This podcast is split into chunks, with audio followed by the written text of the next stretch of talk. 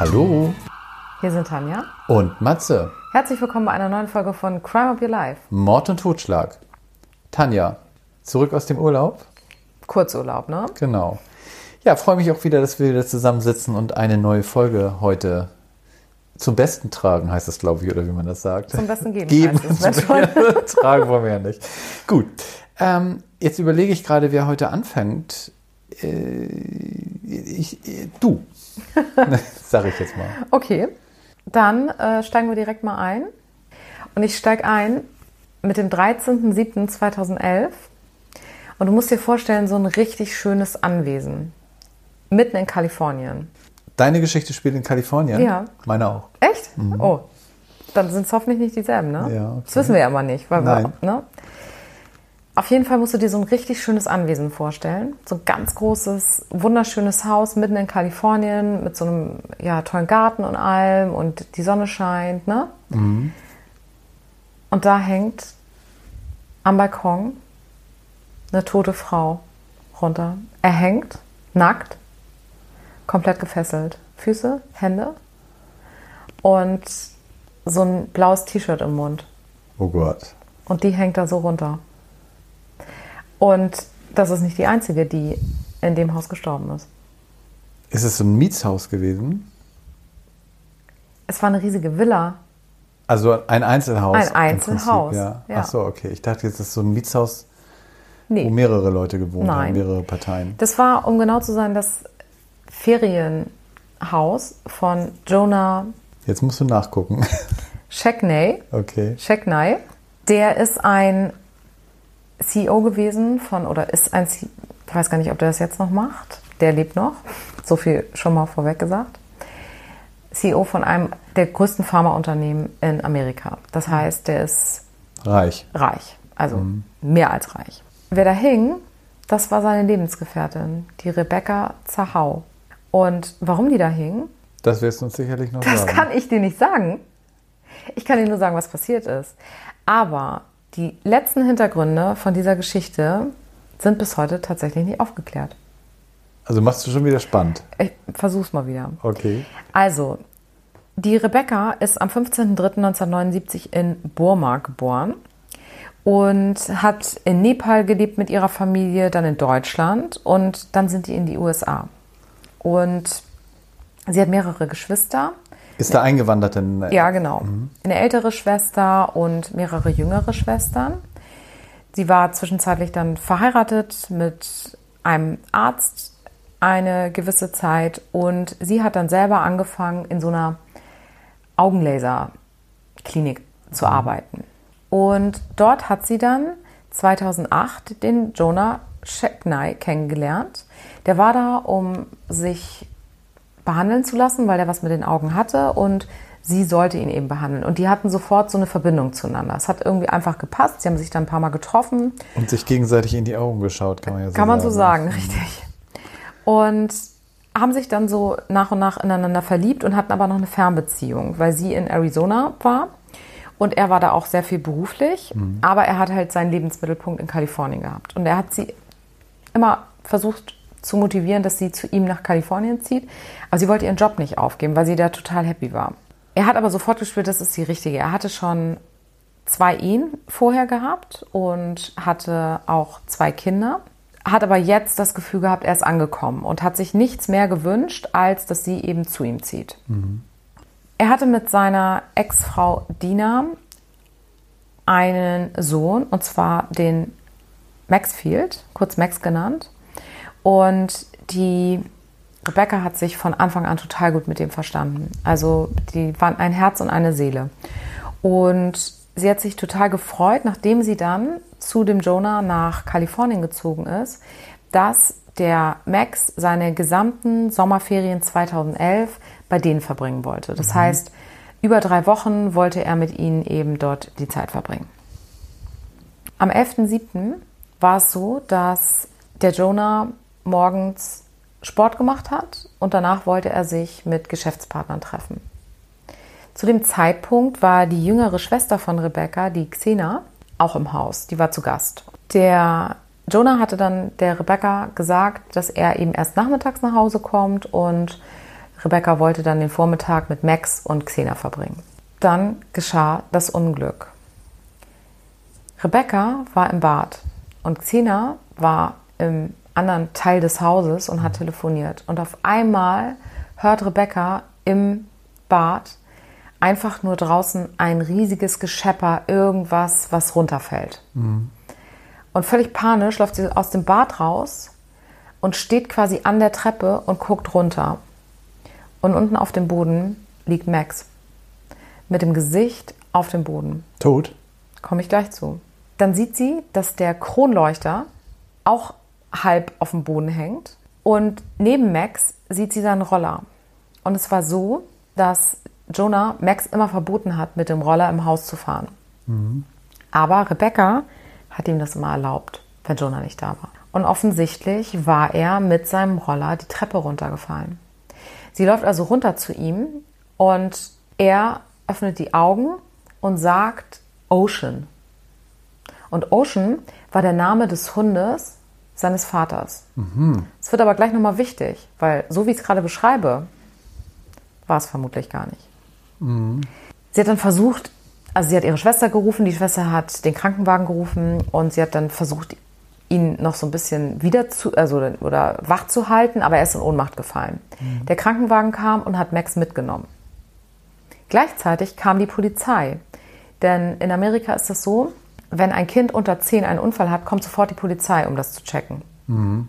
Und sie haben aber letztendlich festgestellt, es muss sich um einen Unfall gehandelt haben. Er wird vermutlich oben mit dem Roller gefahren sein und übers Geländer gefallen sein. Und so ist dieser Unfall eben passiert. Darf ich einmal fragen, wie alt war denn der Max? Ja, Wenn wichtige mit dem Frage. Roller oder so, der kann doch nicht so alt gewesen sein. Nee, habe ich noch gar nicht gesagt. Der war sechs. Sechs, ja. Ja. Mhm. Gut, wie ich gesagt habe, die haben dann eben ihn erstmal ins Krankenhaus mitgenommen und die Rebecca war natürlich völlig fertig mit den Nerven. Ne? Also natürlich wurde Jonah angerufen, die Diener wurden, wurde angerufen, die sind ins Krankenhaus gefahren und ja. die Rebecca war einfach nur, äh, fühlte sich total schuldig und es war für sie natürlich eine ganz, ganz schreckliche Situation.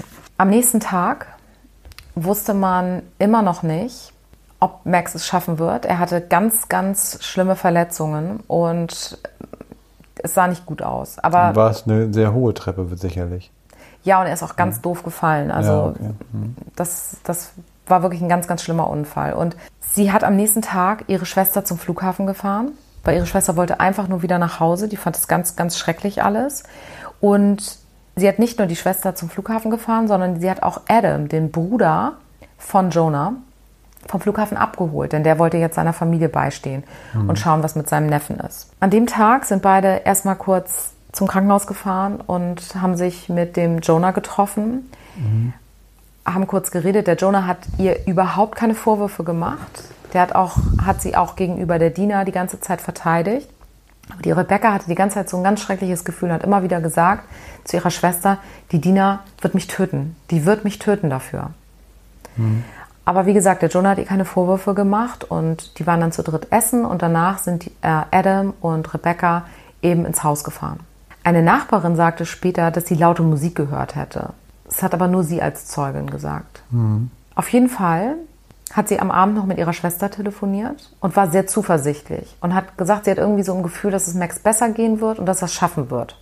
Um zwölf hat Jonah sie versucht zu erreichen. Sie ist nicht rangegangen und er hat ihr auf Band gesprochen. Er hat ihr auf Band gesprochen, dass es Max extrem schlecht geht mhm. und dass das vermutlich nicht schaffen wird. Und selbst wenn er überleben würde, wäre er geistig und körperlich stark behindert. Nach den Handydatenauswertungen hat sie gegen eins diese Sprachnachricht abgehört. Und am nächsten Morgen ist der Adam im Garten gewesen und hat sie auf einmal da hängen sehen. Am Balkon. Am Balkon. Er hat sofort die, den Krankenwagen angerufen und während er auf den Krankenwagen gerufen hat, hat er sie abgeschnitten. Mhm. Weil er meinte, er hatte gedacht, vielleicht kann er sie doch noch irgendwie wiederbeleben ja, oder klar. irgendwas. Aber vielleicht hätte sie sich auch selber umgebracht. Offiziell war es zu diesem Zeitpunkt ganz klar Suizid. Ja, würde ich jetzt auch denken. An der Tür von dem Raum, von dessen Balkon sie sich runtergestürzt hat, war mit schwarzer Farbe was geschrieben. Mit schwarzer Farbe von ihr. Mhm. Mit ihrem Pinsel und ihrer Farbe. Sie hat sich nämlich ganz gerne künstlerisch betätigt. Und zwar stand an der Tür, She saved him, can he save her? Also sie hat ihn gerettet, kann er sie retten. Man ist also davon ausgegangen, dass es sich hierbei um einen Suizid handelt und damit war der Fall geschlossen. Und jetzt musst du dir mal vorstellen, wie der Jonah sich gefühlt haben muss, ne? Klar. Also, wie schlimm ist das, dass er in, also diesen Unfall, dann hat er sich natürlich die Schuld gegeben. Er hat gedacht, die Rebecca hat sich umgebracht, weil er ihr diese Nachricht auf Band gesprochen hat und dann war sie so fertig, dass sie danach eben Selbstmord begangen hat. Das war ja am 13.07. und am 16.07., drei Tage später, ist dann sein Sohn auch verstorben. Und jetzt waren im Grunde zwei Fälle da, die eigentlich geklärt waren, aber wo zwei Parteien sich immer noch total viele Gedanken gemacht haben. Die Dina konnte einfach nicht glauben, dass das so ein Unfall war mit ihrem Sohn. Und die Familie von der Rebecca konnte nicht glauben, dass sie Suizid begangen hat. Und Ja, es ist- jetzt ja.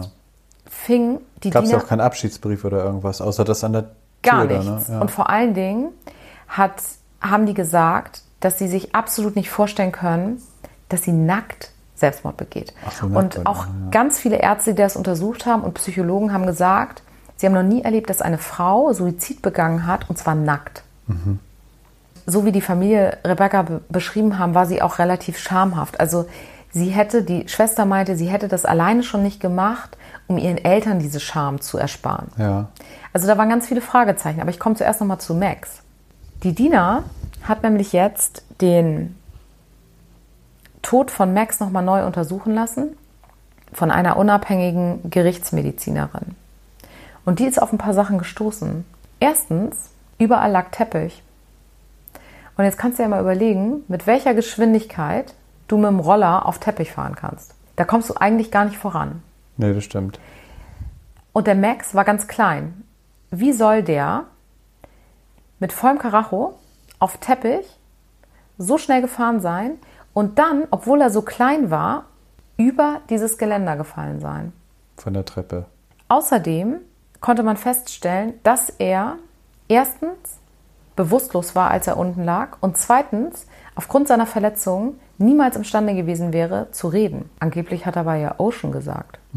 Hier wusste man also, dass sie definitiv gelogen hat, die Rebecca. Am Ende sind sie aber zum Schluss gekommen, es war ein Unfall, aber vermutlich war es so, dass sie oben ein Gerangel hatten, weil die Rebecca wollte, dass er nicht mehr mit dem Roller fährt Ja. sie ihn festgehalten hat, er sie ein bisschen hochgehoben hat, er hat sich gewehrt und dann ist er runtergefallen. Da war runtergefallen, ja. Genau. Es war also trotzdem vermutlich ein Unfall, aber nicht ganz so, wie es passiert ist. Und das war natürlich dann auch so der Hinweis, vielleicht hat sie deshalb so ein schlechtes Gewissen gehabt, weil sie nicht nur indirekt, sondern auch direkt an seinem Tod beteiligt war. Ich kann dir aber so viel sagen, jemand anderes wurde schuldig befunden, allerdings nur vor einem Zivilgericht, für den Tod an Rebecca und es darf offiziell auch nicht mehr von Suizid gesprochen werden. Und zwar war es so, dass die Eltern von Rebecca das Ganze nochmal aufrollen wollten. Das ging aber nicht. Die haben gesagt, die Behörden, nein, das Gericht, es ist vorbei, wir haben das hier entschieden, es war ein Suizid und der Case ist geschlossen. Du kannst aber in Amerika vor dem Zivilgericht nochmal klagen. Ja, so wie das auch damals bei O.J. Simpson war, ne? War das da so? Ja. Ach, das wusste ich gar nicht. Und dann kann aber am Ende niemals eine Gefängnisstrafe oder so stehen, sondern immer nur eine Geldstrafe. Und das haben sie gemacht. Und was glaubst du, wen sie als Schuldigen gesehen haben? Ja, das ist eine gute Frage. Also es muss ja jemand sein, der auf alle Fälle im Haus war. Ja, und das war, Adam? genau, das war der Adam. Ah, okay. Wobei eine Zeugin auch ausgesagt hatte, dass sie an dem Abend Dina hat ins Haus kommen sehen. Und das hatte sie auch bei der Polizei gesagt, aber die hat sich darum nicht mehr groß gekümmert. Nee, weil es abgeschlossen war, ne? Für die. Nee, schon vorher. Ach so, okay. Schon vorher war das, aber es wurde trotzdem nicht groß behandelt. So und äh, so und ich fasse jetzt noch mal die Sachen zusammen, die dann dafür gesprochen haben, dass es Adam war und auch noch auch schon mal vorweg, er musste 5,2 Millionen Dollar zahlen, weil er eben dort schuldig gesprochen wurde. Und das Geld hat er auch. Die sind ja, also zumindest sein Bruder ist ja reich. Ja, gut. Es wurde zwar keine DNA in dem Raum gefunden, außer die DNA von der Rebecca, aber man hat in dem Zimmer ein Buch gefunden über Hexen. Da war ein Post-it drin und das war genau da, wo eine Frau auf eine bestimmte Art gefesselt war. Und die Rebecca war ja auch gefesselt. Und man weiß von dem Adam, dass er Segler war. Das heißt, er kannte sich sehr gut aus mit Knoten. Ja, manchmal sind das so kleine Details, ne, Ja. die einen auf den Täter bringen. Dann hatte man, er war ja auch der einzige nun mal, der, der eben dann dort war, Ja. angeblich. Dann hatte man zwei Messer in dem Raum gefunden. Auf dem einen Messer war Blut von Rebecca, wo man so davon ausgehen konnte, dass sie das angefasst hatte und versucht hatte, ihre, Abzuwehren. ihre Stricke durchzuschneiden Ja, so, mhm. damit. Und auf dem anderen Messer, auf dem Stiel, war auch Blut. Und jetzt kommt's, menstruelles Blut. Oh. Somit kann man davon ausgehen, dass dieses Messer Rebecca eingeführt wurde, dass sie also misshandelt wurde. Ja. Und da ist man eben von ausgegangen, dass das der Adam war. Und als letztes Indiz hatten wir ja noch diesen Satz, der an der Tür stand. Und dieser Satz war auf einer Höhe geschrieben, wo genau, wenn du dich jetzt vor eine Tür stellst, Adam schreiben würde. Ah, ja. Die Rebecca war viel zu klein, die hätte viel tiefer geschrieben. Ah, okay. Und das waren die Indizien, die dann letzten Endes die Jury dazu gebracht hat, zu sagen, sie glauben eher, dass es wirklich so war, dass Adam das gewesen ist. Und somit wurde er in diesem Fall schuldig gesprochen. Nur zu einer Geldstrafe, muss man ja nochmal sagen. Genau, nur in der Zivilklage. Ist auch schlimm, ne? Dass man den Ja. dann nicht mehr äh, hinter Gitter bringen kann. Das stimmt. Ich fand den Fall halt, das ist ja ganz anders mal, als das, Ja. was wir sonst so machen, aber ich fand den so spannend, weil es im Grunde zwei Morde oder Tode auf jeden Fall sind, Ja. die bis heute im Grunde nicht 100% aufgeklärt sind. Und trotzdem gibt es ja zu beiden klare Urteile. Ne? Ja. Und so kann es auch manchmal gehen. ja. Und das finde ich so schlimm für die Angehörigen. 100% Gewissheit werden beide ja nie haben. Hm, das stimmt. Beide Familien nicht. Ja, mit, damit muss man erstmal klarkommen und leben. Ja, Vor genau. allen Dingen. Ne? Man Ja. wird das ja immer wieder dran Ja. erinnert und denkt dran. Ja. Ja, das ist in meinem Fall heute nicht so. Mhm. Aber ob dieser Fall gelöst wird, das werden wir dann am Ende hören. Mhm. Sag ich mal so. Ähm, ja, ich bleibe dann auch mal in Kalifornien. Und zwar mein Fall, der spielt 2008. Und zwar in Santa Ana in Kalifornien. Und zwar, es ist früh in der Memory Lane. Jonathan parkt vor dem Haus seiner Mutter. Es ist alles total ruhig. Ich sag mal so ruhig, vielleicht sogar zu ruhig. Jonathan will seiner Mutter zu diesem Zeitpunkt Möbel vorbeibringen. Und normalerweise kommt sie dann immer so raus oder ist wenigstens am Fenster. Aber diesmal nicht. Da Er weiß rief man ja auch schon sofort, dass irgendwas nicht stimmt, ne? wenn Ja. das so anders ist. Er rief nach seiner Mutter und machte sich gleich Sorgen, weil es kam keine Resonanz. Auch die Haustür, die stand offen. Und normalerweise schließt seine Mutter die Haustür immer ab. Was war geschehen? Als er das Haus dann betrat, sah er die Mutter am Boden liegen, in einer großen, weitläufigen Blutlache. Aus dem Hals ragte ein langes Messer. Jonathan war in einer Art Schocksstarre. Dann fiel ihm aber auf, dass eigentlich seine fünfjährige Schwester Abby auch im Haus sein müsste. Oh nein. Er war sich zu diesem Zeitpunkt sicher, dass sie auch tot war. Ja. Aber ich kläre auf, nein, das war sie Gott sei Dank nicht. Jonathan rief die Polizei und schilderte, wie er seine Mutter vorfand. Und das Schlimme, die Tochter war ja die ganze Zeit allein mit der toten Mutter im Haus. Musst du dir mal vorstellen. Und Jonathan gab dann das Handy seiner kleinen Schwester und die Polizei fragte dann, was passiert ist. Ja. Und Tanja, was meinst du? Wird die fünfjährige Schwester zum Schlüssel der Aufklärung des Mordes? Wenn du mich das so fragst, würde ich sagen, ja. Die kleine Abby sagte, er hat sie mit einem Messer getötet. Sie hat immer ihre Mutter angesprochen und hat sie da liegen sehen mit diesem langen Messer am Hals. Dann sagte sie noch, er war dünn, er trug ein schwarzes Kostüm und eine schwarze Maske. Dann fragte die Polizei noch nach der Haarfarbe und sie sagte, die Haarfarbe war blau. Öh. Jonathan, der zermarterte sich das Hirn, was da passiert sein konnte. Und kommen wir jetzt erstmal zum Opfer. Das war Darlene Settler, vierfache Mutter. Und sie arbeitete viel und hart. Mit Anfang 20 bekommt sie die ersten zwei Kinder, Jessica und Jonathan. Also Jonathan, der sie jetzt auch tot gefunden hat. Und nach ein paar Jahren starb dann ihr Mann und sie musste die Kinder allein durchbringen, die ersten zwei. Kurze Zeit später heiratete sie dann neu und hat 1992 April zur Welt gebracht. Der Vater blieb nicht lange und wanderte aus, als April noch ein Kleinkind war. Einige Jahre später heiratete sie erneut Dexter und dann wird die kleine Abby geboren, die dann von Dexter ist. Die größeren Kinder ziehen dann mit der Zeit aus und die Beziehung zu Dexter zerbricht. Und zum Zeitpunkt des Mordes lebt sie somit allein mit April und Abby in dem Haus in der Memory Lane. Am 18. September gegen 17 Uhr sind denn die Spurenermittler vor Ort. Darlene lag auf dem Küchenboden zwischen der Spüle und dem Herd. Ein großes Küchenmesser ragte aus dem Genick. Die Ermittler stellten fest, dass es sehr tief hineingerammt wurde. Das Messer war ins Genick gerammt worden, ähnelt den Messern, die auf der Anrichte in einem Messerblock steckten, wo eins fehlte. Das heißt, der Täter hat das Mordwerkzeug nicht mit an den Tatort gebracht. Aber wenn man jetzt genau auf die Tote schaut, findet man drei Einschusslöcher noch.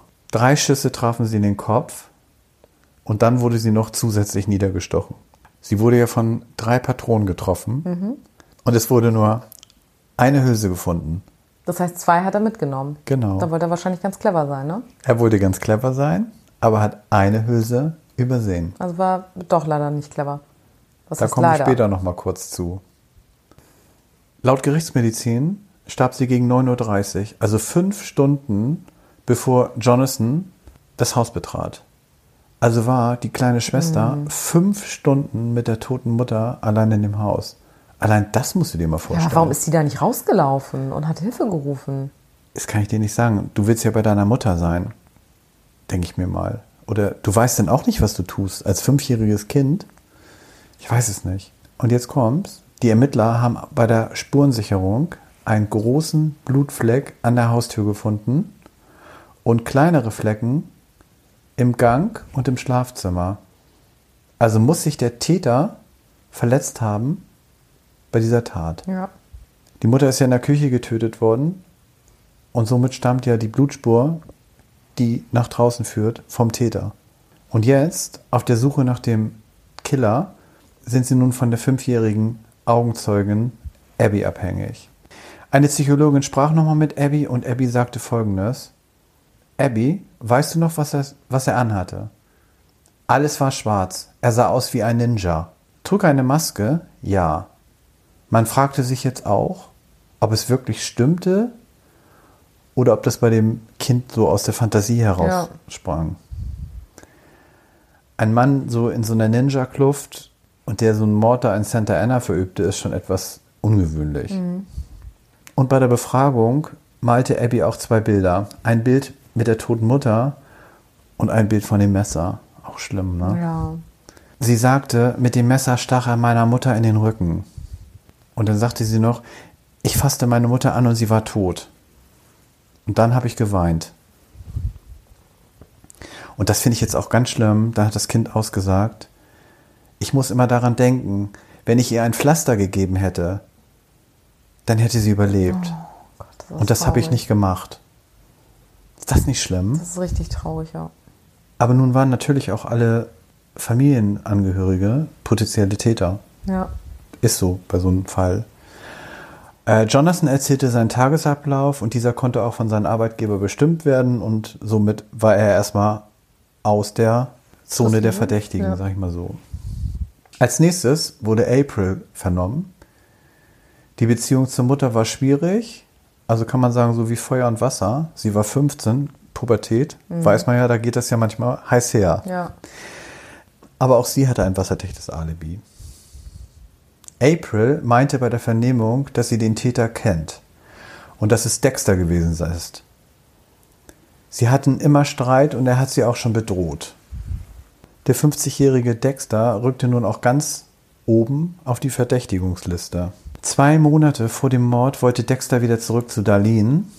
Er wollte mit ihr wegziehen, das wollte aber Darlene nicht. Und es kam dadurch wieder zu Streitereien. Und dann hatte Darlene endgültig Dexter auch abgelehnt. Und dann hat Dexter den entscheidenden Satz gesagt. Pass auf, was du sagst, sonst bist du weg. Das wird ihn nun in diesem Moment zum Verhängnis, muss mhm. man ja so sagen. Ja. Und er wohnt zweieinhalb Stunden von Darlene entfernt. Er sagte, er war an seinem Arbeitsplatz. Auch dieses Alibi wurde bestätigt von Kollegen. Oh. Äh, nun wurden die Blutspuren nochmal untersucht und es wird undurchsichtiger. Und an der Tür war das Blut von einem Mann und bei dem Durchgang und im Schlafzimmer von einer Frau. Oh. Aber nicht von Darlene. Ja. So, und nun wurde die DNA abgeglichen und der Fokus wurde jetzt auf weibliche Freundin eingegrenzt. Und da stießen sie auf eine Freundin, die in der Nähe eine Pferderennbahn besaß, und zwar Chelsea. Chelsea war mit Darlene jahrelang eng befreundet und beide kannten Dexter, mit dem sie auch befreundet waren. Mhm. Das hätte man ja ganz einfach machen. Also das Blut des Mannes hätte man ja schon direkt matchen können mit dem Blut von Dexter, ne? Ja. Chelsea fühlte sich zu dieser Zeit wie das dritte Rad am Wagen. Und als sie dann auch noch erfuhr, dass Darlene und Dexter zusammenziehen wollten, hat sie die Freundschaft beendet. Und dann, als die Ehe wieder kriselte mit Dexter, da haben sie sich wieder, Chelsea und Darlene, wieder so angenähert. Mhm. Dann kamen sich aber auch wieder Darlene und Dexter näher und wollten ja wieder zusammenziehen und wegziehen. Daraufhin hat sich Chelsea wieder gelöst von dieser Freundschaft und kurz danach war Darlene tot. Tanja, wer glaubst du denn war da jetzt der Täter? Ja, so wie du es erzählst, deutet natürlich alles auf Dexter und Chelsea hin. Habe ich auch gedacht, als ich das so gelesen habe. Ja, aber die sind es dann wahrscheinlich nicht. Ne? Das wäre genau. ein bisschen genau. zu einfach. Also Chelsea wurde dann nochmal befragt, stritt jegliche Beteiligung ab und als sie über die weibliche DNA befragt wurde, meinte sie, meinen Sie das Blut an der Tür oder im Durchgang? Und das war Täterwissen. Weil die Details vom Tatort kannte ja im Prinzip nur der Täter. Hm. Die wurden auch nicht veröffentlicht. Aber sie meinte, sie wüsste es von ihrem Sohn Cliff, der mit Jonathan befreundet war. Also es wird jetzt so ein bisschen zwickerig. Mhm. Wenn Chelsea beteiligt war, fehlt der männliche Ninja-Täter. Cliff ist eine Zeit lang bei Darlene eingezogen, 2006. Da gab es Streit mit der Mutter Chelsea und Jonathan und Cliff verstanden sich aber gut. Und Cliff begann dann ein, ich sag mal so, Techtelmechtel mit der 14-jährigen, damals 14-jährigen Schwester mhm. April, was Darlene gar nicht witzig fand. Es gab auch den Verdacht, dass Cliff April vergewaltigt hatte, aber der Fall wurde nicht zur Anzeige gebracht, aber Darlene hat Cliff aus dem Haus geworfen und Cliff schwor Rache. Meinst du, der war der Täter? Wenn du das so fragst, ist das vermutlich nicht. Genau. Eine Woche nach dem Mord wurde Cliff vernommen. Er hatte kein Alibi, war zu Hause. Es wurde eine DNA von Cliff genommen. Und was meinst du, war die? Negativ. Genau. Die weibliche DNA ergab ein Ergebnis zur eigenen Tochter April. Hm. Die Blutspuren auf dem Boden und im Schlafzimmer Sie meinte aber, sie stammt aus einer früheren Zeit, wo sie sich selbst geritzt hatte, weil sie Außenseiterin in der Schule war. Und das wäre aber zu dem Zeitpunkt nur eine Marotte gewesen. So wurde das abgetan. Mhm. Also somit sind die auch nicht weitergekommen. Die Tage vergehen und alle hatten Angst in der Familie, dass der Täter nochmal wiederkam, mhm. weil sie wussten ja nicht, warum die umgebracht worden ja. ist. Sie haben nun die Nachbarn befragt. Da gab es eine Einrichtung in der Nähe von trockenen Alkoholikern und sie sind dann auf einen Nachbarn gestoßen, der in der Wohneinrichtung lebte. Und der Betreuer erwähnte eine Person, den Chad. Und Chad ist nach sieben Tagen nach dem Mord aus der Einrichtung plötzlich nach Bakersfield gezogen. Und in Bakersfield wohnte Dexter. Hm. Und er hat Schuhe zurückgelassen mit einer Substanz unter der Sohle, was Blut war. War das ein Auftragsmörder, Tanja? Ja, vielleicht, ne? So, aber gut, das wäre jetzt wahrscheinlich auch noch zu einfach.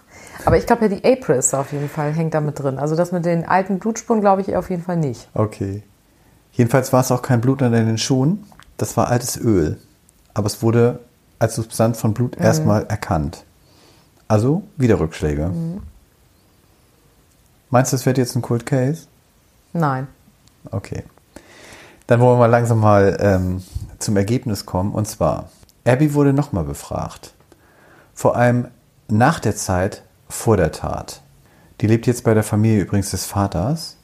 Und zwei Wochen vor der Tat traf Darlene in einem Supermarkt einen alten Freund, Sam Gomez. Er sagte im Supermarkt, wenn du nochmal dein Wort brichst, bringe ich dich mit einem Genickstich um. Oh, sehr, sehr eindeutig.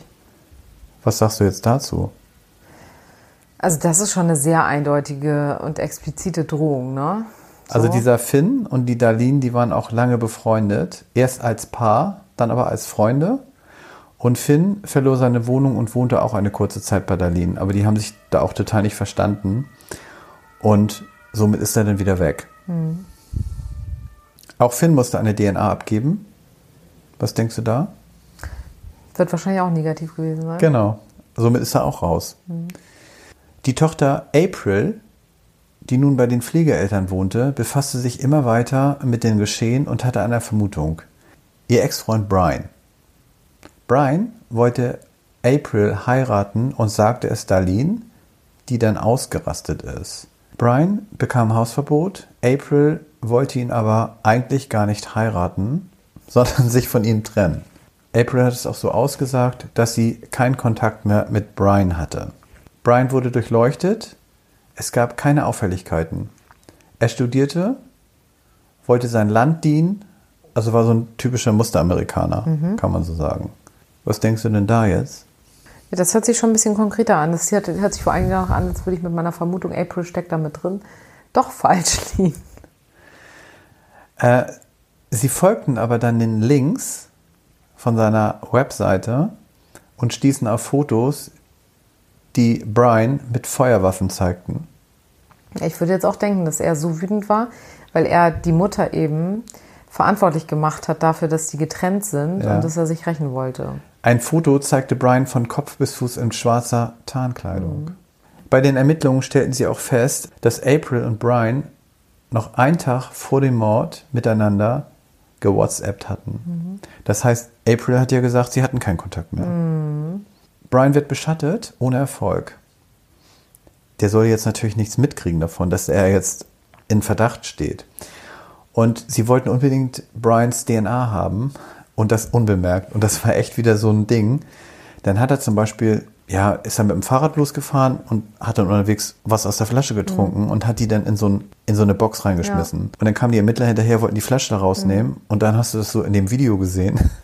Hunderte von Flaschen da dran.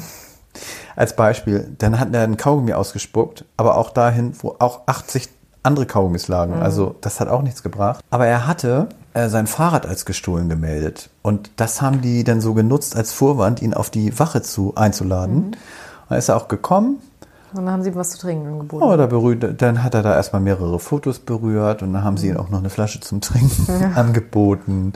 Und dann konnten die natürlich schön das DNA-Profil ähm, erstellen. Und, was denkst du?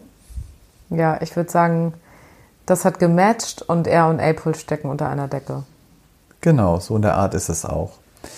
Und zwar wurde er jetzt nochmals befragt. Er fühlte sich ja total sicher, bis man dann auf die DNA zu sprechen kam. Da hat er immer so sein Gesicht und seine Haltung verändert und wurde total unruhig. Und da wussten die Ermittler sofort, dass er damit was zu tun hatte. Und letztendlich hat er das dann auch gestanden. Aber er wiederum beschuldigte April, dass sie ihn immer und immer wieder darum gebeten hat, die Mutter loszuwerden. April hatte Angst davor, zurück zu Dexter ziehen zu müssen, weil die ja eigentlich wieder zusammen Ja. wollten und dass sie ihre ganzen Freunde und ihr Leben in Orange Country aufgeben musste. Und sie wusste, was Brian für ein Waffennah war und wie er für Waffen schwärmte. Und da brauchte sie ihn ja eigentlich nur überreden. Und da sie so manipulativ war, hatte sie natürlich auch so das gewisse Talent, andere Menschen da so ein bisschen auf den Weg zu bringen. Und der ganze Mord geschah wie folgt. Am 18. fuhr, fuhr Brian zu Darlene. Er zog sich hinter dem Haus diese schwarze Kleidung an. April ist zur Schule. Durch den Briefkastenschlitz öffnet er die Wohnungstür. Und zu diesem Zeitpunkt schickt April eine SMS und fragt, ob alles nach Plan läuft. Auch heftig, ne? Darlene kam mit Abby vom Frühstück holen und Darlene stand so mit dem Gesicht zur Spüle. Ohne Ankündigung schoss er von hinten einmal in den Kopf. Abby kam in die Küche gerannt und Brian nahm sie auf den Arm und brachte sie aus dem Zimmer und sagte, dass sie das nicht sehen darf. Dann ging er zurück und schoss noch zwei weitere Male in den Kopf. Das muss die April ja auch gewusst haben, dass ihre kleine Schwester da ist. Ja. dass sie das in Kauf genommen hat. Muss sie wohl, ne? Ja. Dann nahm er ein Messer aus dem Block und rammte es ihr noch in den Rückgrat. Mhm. Er wollte absolut sicher sein und dabei hat er sich in die Hand geschnitten und das Blut sickerte leicht durch den Handschuh, was ihm zum Verhängnis wurde. Mhm. Ohne Blutfleck an der Tür würde der Fall vielleicht auch nie geklärt ja. sein. Ne? Und übrigens, die letzte Hülse hat er geglaubt, die sei in die Spüle gefallen. Deswegen hat er sich da nicht mehr weiter ja. drum gekümmert. Aber die haben die Ermittler ja. ja gefunden. Und als er dann die Tat vollbracht hat, schrieb er April zwei Worte. Alles erledigt. Die Tatwaffe, die hat er übrigens von seiner Großmutter geschenkt gekriegt. Wenn die das gewusst hätte, ne? Mhm. April wurde verhaftet und bekannte sich in allen Anklagepunkten für schuldig. Und da sie ja noch nach Jugendstrafe verurteilt wurde, ist das nur bis zum 25. Lebensjahr. 2017 ist sie entlassen worden mit einer neuen Identität. Mhm. 2012 wird Brian der Prozess gemacht wegen gemeinschaftlichen Mordes und dafür hat er 25 Jahre Haft bekommen. Weil er sich darauf eingelassen hat. Ne? Heftig. Aus Liebe, muss man ja. sagen, weil er immer noch in dieser April richtig verliebt war ja. und die wollte gar nichts mehr von dem. Ne? Die hat ihn einfach nur benutzt mhm. für diesen Mord. Und noch selbst noch heute versucht April Kontakt mit ihrem Bruder, den Jonathan, aufzunehmen. Sie ruft ihn circa, was der Jonathan im Nachhinein gesagt hat, circa 30 Mal im Jahr an. Doch er hat sie aus seinem Leben verbannt. Mhm. Ja, Tanja, das war meine Geschichte heute. Ja, da hatten wir einige Verdächtige. Ja, ne? Mhm. Also ich fand die auch mal, ich fand die so schlimm wegen dem Kind. Ja. Diesem fünfjährigen Kind. Also die, das Kind wird ja ein Leben lang davon was haben. Ne? Ja, und dass die Schwester das Risiko eingegangen ist, ne? dass die kleine Schwester da Ja, und ist. vor allen Dingen nur wegen einem Umzug ja. von der Mutter. Also ja, die Mutter denn umbringen zu wollen, das ist schon. Wird noch mehr gewesen sein, sicherlich. Ja, ja aber das ist halt das, was bekannt ja. ist. Heftig. Ja, Tanja, zwei neue Einzelfälle mal ohne Serienmord. Ja. Und vielleicht haben wir nächste Woche ja wieder einen Serienmörder dabei. Mhm.